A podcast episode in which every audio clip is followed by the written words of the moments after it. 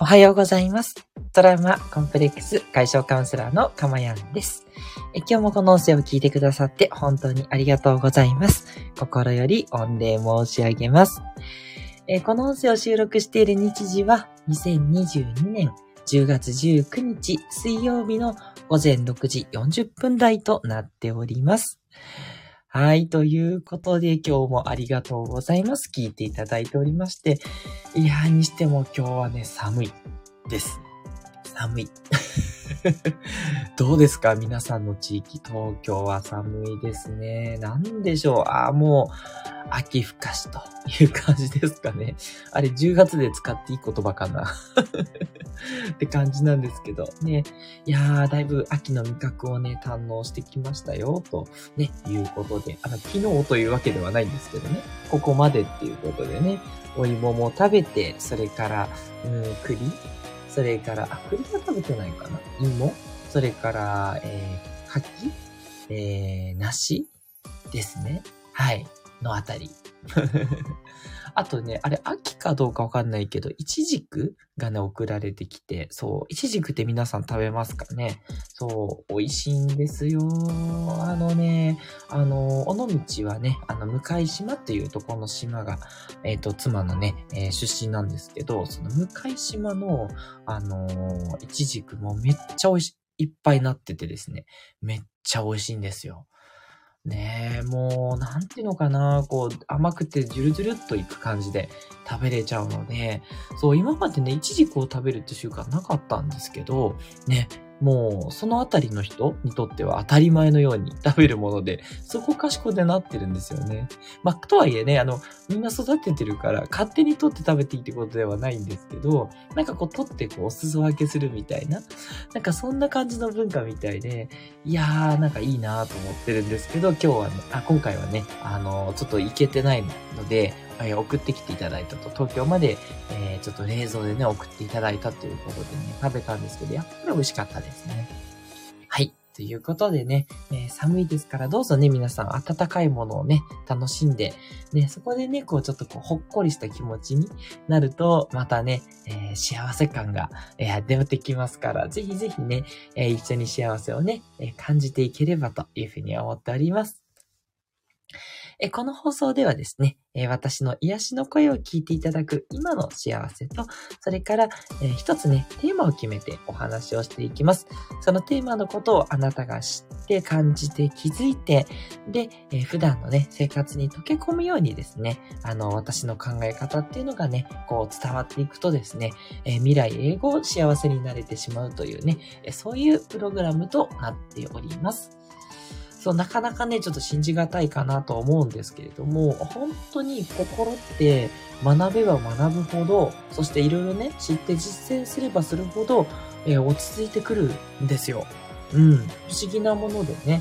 あの、で、それ普通にね、あの、生活しててもね、そうなっていくかなとは思うんですが、あの、私はね、とにかくいろいろな学びをして、まあ、カウンセラーですので、当然といえば当然なんですけれども、えー、いろんなことやってきました。で、あの、やっぱり人をね、癒すためには、まず自分がしっかりと癒される必要があるというね、えそういう教えでね、カウンセリングを習っておりまして、自分をしっかり癒して、で、その自分を癒した状態で、えー、お客様も癒していくという形でね、えー、進めております。ですので、えー、何が言いたいかというとですね、まあ、皆さんも心をね、しっかりと癒していただいて、まあ、いろんなね、手を変え品を変えお話をしていきますので、それをね、えー、知っていくことで、あの、なるべくね、あの、このスタンド FM では分かりやすくて、簡単な内容にはなってると思いますのでね、はい、あの、ぜひぜひね、えー、実践というか、うん、なんだろうな。そんなに、あの、構えることはなくて、気楽に聞いていただいて、よかったなって思うことをね、実践していただけると、もうそれだけでね、今までのメンタルとは変わってくると思います。それをね、えー、期待しているというか、そういう効果が出るプログラムをやってるというところですね。はい。あ、えー、スコアさんからメッセージいただきました。長野から、えー、聞いていただいてるスコアさんです。おはようございます。大きな太陽が出てきてますということで、あ、いいですね。今日は全然違いましたね。もう東京はね、雨がポツポツ降ってるっていう、もうここ最近おなじみの天気で。太陽さんって感じですよ。どこ行っちゃったっていうね、感じで。いいな長野羨ましいです。よかったよかった。ね、気持ちのいい一日、ぜひ過ごしてくださいね。でね、え他の東京とかね、しとしとピッチャーもね、楽しんでいただければと思います。あら、そうなんですね、といただきました。そうなんですよ。ね、珍しいですね。結構ね、長野と東京ね、似た天気のことが多いですね、なんて話をしてるんですけど、今日はね、見事に真っ二つに分かれましたということでね。はい、ありがとうございます。え、それではですね、今日のタイトルに行きたいと 思うんですけれども、今日のタイトルはこちら。結婚する最大のメリット。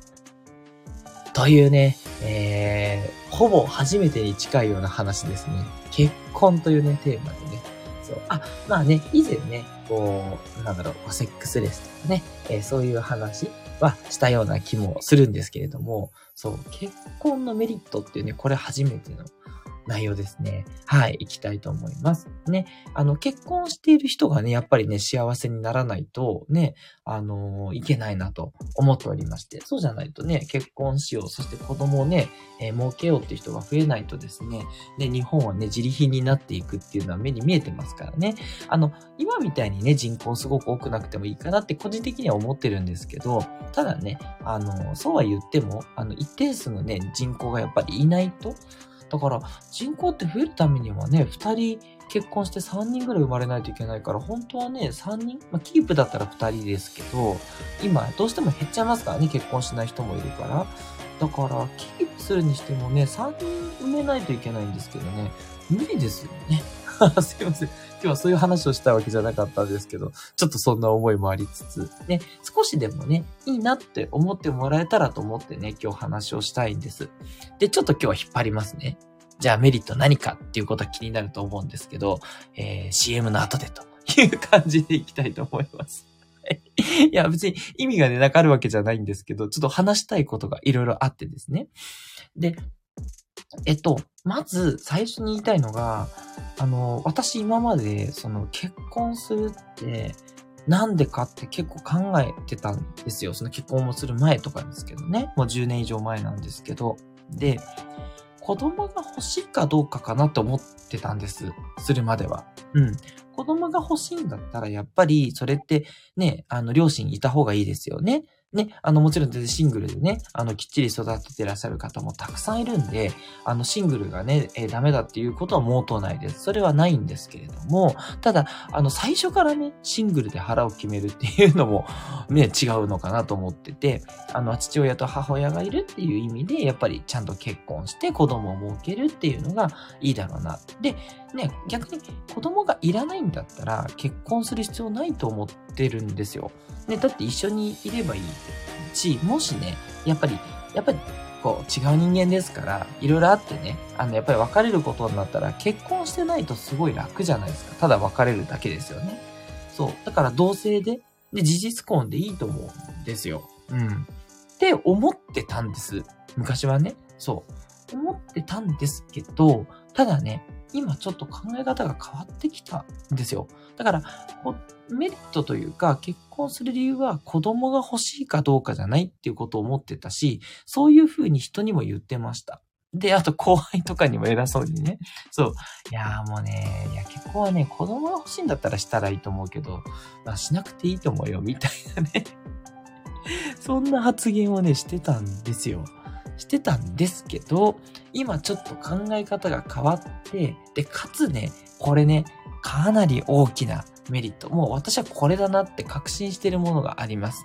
まあ、皆さんもね、えー、もしかしたらこれじゃないかって想像してるものがあると思うんで、ちょっと答え合わせというか、私のあくまでも考え方なんで、あの、あなたにね、あの、合わせてほしいではないんですけど、ぜひ参考にしていただければと思います。はい。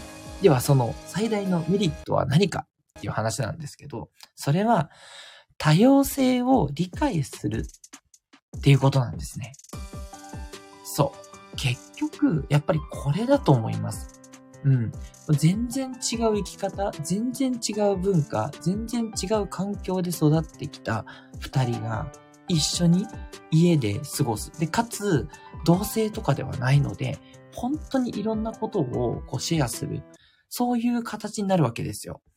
うん。やっぱりね、そこは結婚するとしないって全然違うと思っていて、で、結婚してないんだったら、なんかもう自分の好きなとこだけ一緒にいて、あ、なんか、お互いそれぞれ好きにすればいいやっていう自由な部分あると思うんですけど、やっぱりね、結婚すると、なんかいろんなことでね、そうはいかなくなるというか、ね、やっぱりこう一緒にいて、で、かつ子供がね、できたらもう子供を育てるっていうことはもう共同作業なので、いわば、あの、なんていうのかな。うーん、もう、に、ほぼなんかずっと一緒に仕事をするパートナーみたいな感じになるわけですよ。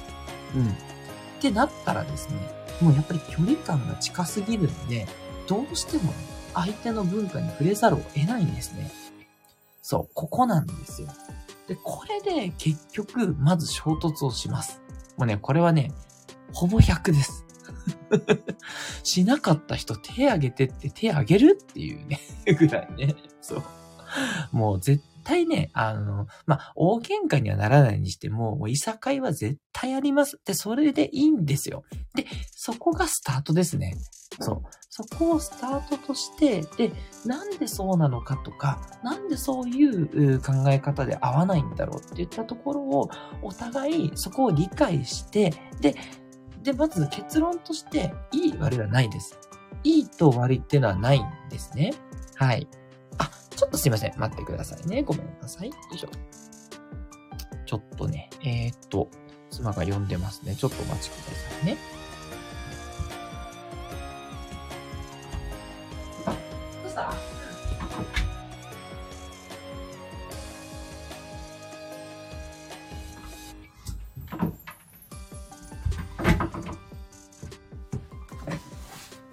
せん、お待たせしました。えっ、とですね、そう、今日ね、子供が遠足なんですね。なんで、ちょっと早めにね、子供をね、えー、起こしてほしいというね、それは私の番なんでね、そっかそっかということですいません、放送中なんですが、ちょっと巻いていきます。はい。まあ、もうまさに今出ましたね。そう。あの、私はこうやって放送してますが、妻はね、今ちょっと裏でお弁当作ってくれてて、で、かつね、えー、子供を起こしてくれと。まあそうですよね。まあこれ価値観の相違でもないですけど、まあちょっと話戻して、で、そういう違いがあることを、やっぱりね、認めていかないと成り立たないんですね。で、どっちがいいとかはないんですよ。どっちの価値観が正しいはないんです。どっちにもいいところもあり、悪いところもあり、うん。で、お互いが、なんだろうな、どっちに合わせていくかでしかないんですよね。だからそこで、まあ、これはちょっと譲れないから自分の考え方に合わせてくれと。だけど、それ以外はなるべく相手に合わせるよ、みたいな感じで、やっぱ譲り合って、えっと、お互いの価値観を認め合っていくしかない、その価値観を確認してやっていく作業なんですね。うん。で、何がいいかっていうと、じゃあそれって我慢じゃんってなるんです。で、私もそうだと思ってました。そういうふうに教えられてきたしね。そう、自分でやりたいにやれないことは我慢だよって教えられてきたんですけど、私今ちょっと違うと思っていて、その捉え方捉え方をちょっと変えていくっていうことっていうのは、自分の今までの枠組みから広がった考え方を受け入れるっていうことなんですね。確かに全部気持ちよくはないですよ。自分が今までやってきた常識と違うことをやらなきゃいけない。それは気持ち悪いところもありますが、まあ大抵慣れます。慣れていくもんなんですね。で、そこが我慢だと思ったら我慢になっちゃうんですけど、そう、だから私ちょっと辛かったんですけど、そこをね、あの、もう我慢じゃなくて、そういうふうにお互い、えー、認めて、なんだろうな、お互いが一番気持ちいいポイントでやってる。だから、なんだろう、自分もそこに合わせてるし、で、合ってくるし、で、相手も合わせてくれているっていうことに感謝と。いう感じで、そこをね、最初はそう思えなくても、そういうふうに思えば、だんだんそこに合ってきます。うん。それがいいし、自分の幅が広がって、なんだろうな、もっと多くの人をやっぱり受け入れられるようになるんですね。器が広がるんですね。うん。で、それによって仕事もね、もっといろんな人の価値観を受け入れられるようになるし、地域のね、えー、人たちで、なんかこの人受け入れられないなっていう人も、あ、そういう人も受け入れようかなっていうふうに変わっていくしね。そう。つまり、あなたにとってすごく大きなメリットなんですよ。結婚って。結婚して、パートナーの価値観を受け入れざるを得ない。でも、それを受け入れて自分の器を広げていくと、もっといろんな面であなたにメリットが出てくるんですね。だって、いろんな人を受け入れられるってことはそれだけ世界も広がり、多くの人からあなたはこう感謝をされたりとか認められるわけですよね。あなたが認めれば、えー、あなたも認められる存在になるわけですね。これね、すごい大きなメリットだなと思って、そう。だからね、今度からこれを伝えようって 思ってます。そう。後輩とかに、え、どうすか先輩結婚してどうすかね？つって言われたら、それはね、多様性が理解できていいんだよって言ってね。ん？って ポカンって感じですよね。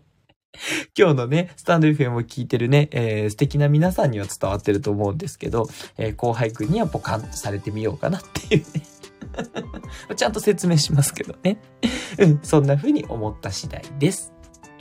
はい。ということでね、ちょっと今日はね、気づいちゃった系なんでね、ちょっと皆さんのね、感想、そう思いますとか、いやー、私はこうだと思いますけどとかね、そんなね、コメントいただけたら嬉しいななんて思ってますね。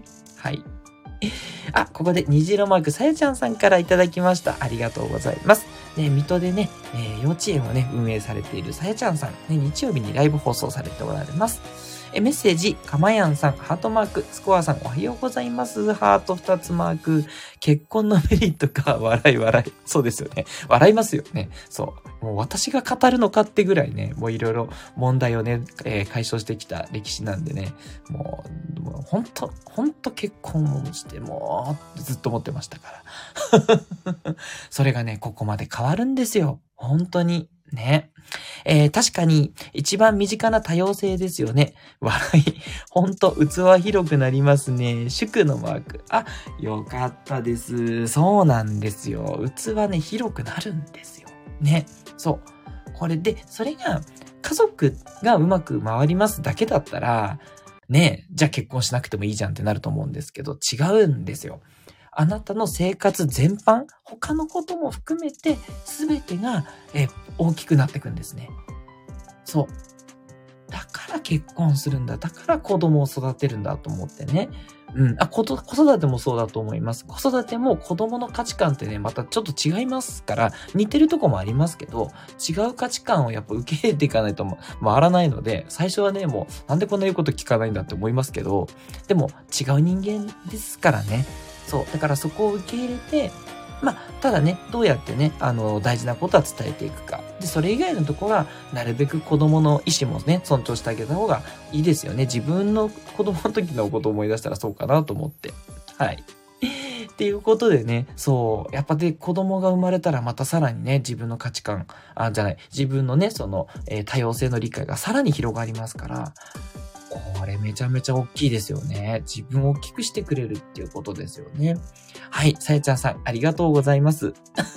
スコアさんから、器広くなってるかな？笑いって来てますね。いや、絶対広がってますよ。うん、だって、一人で生活してたら、そんなね、いろんな、ね、子供に何かしたりとか、こう、旦那さんにこう、ああだこうだって思ってみたりとか、で、そんなね、あの、部活の送り迎えとかね、そう、そういうことされたりとかって、やっぱりやらないんで、もうそれでね、絶対こう、スコアさんとかさやちゃんさんのこう、え世界ってすごく広がってるし、で、そこをね、受け入れて、で、うまくやっていこうっていう形になる時って、もう絶対広がってますよ。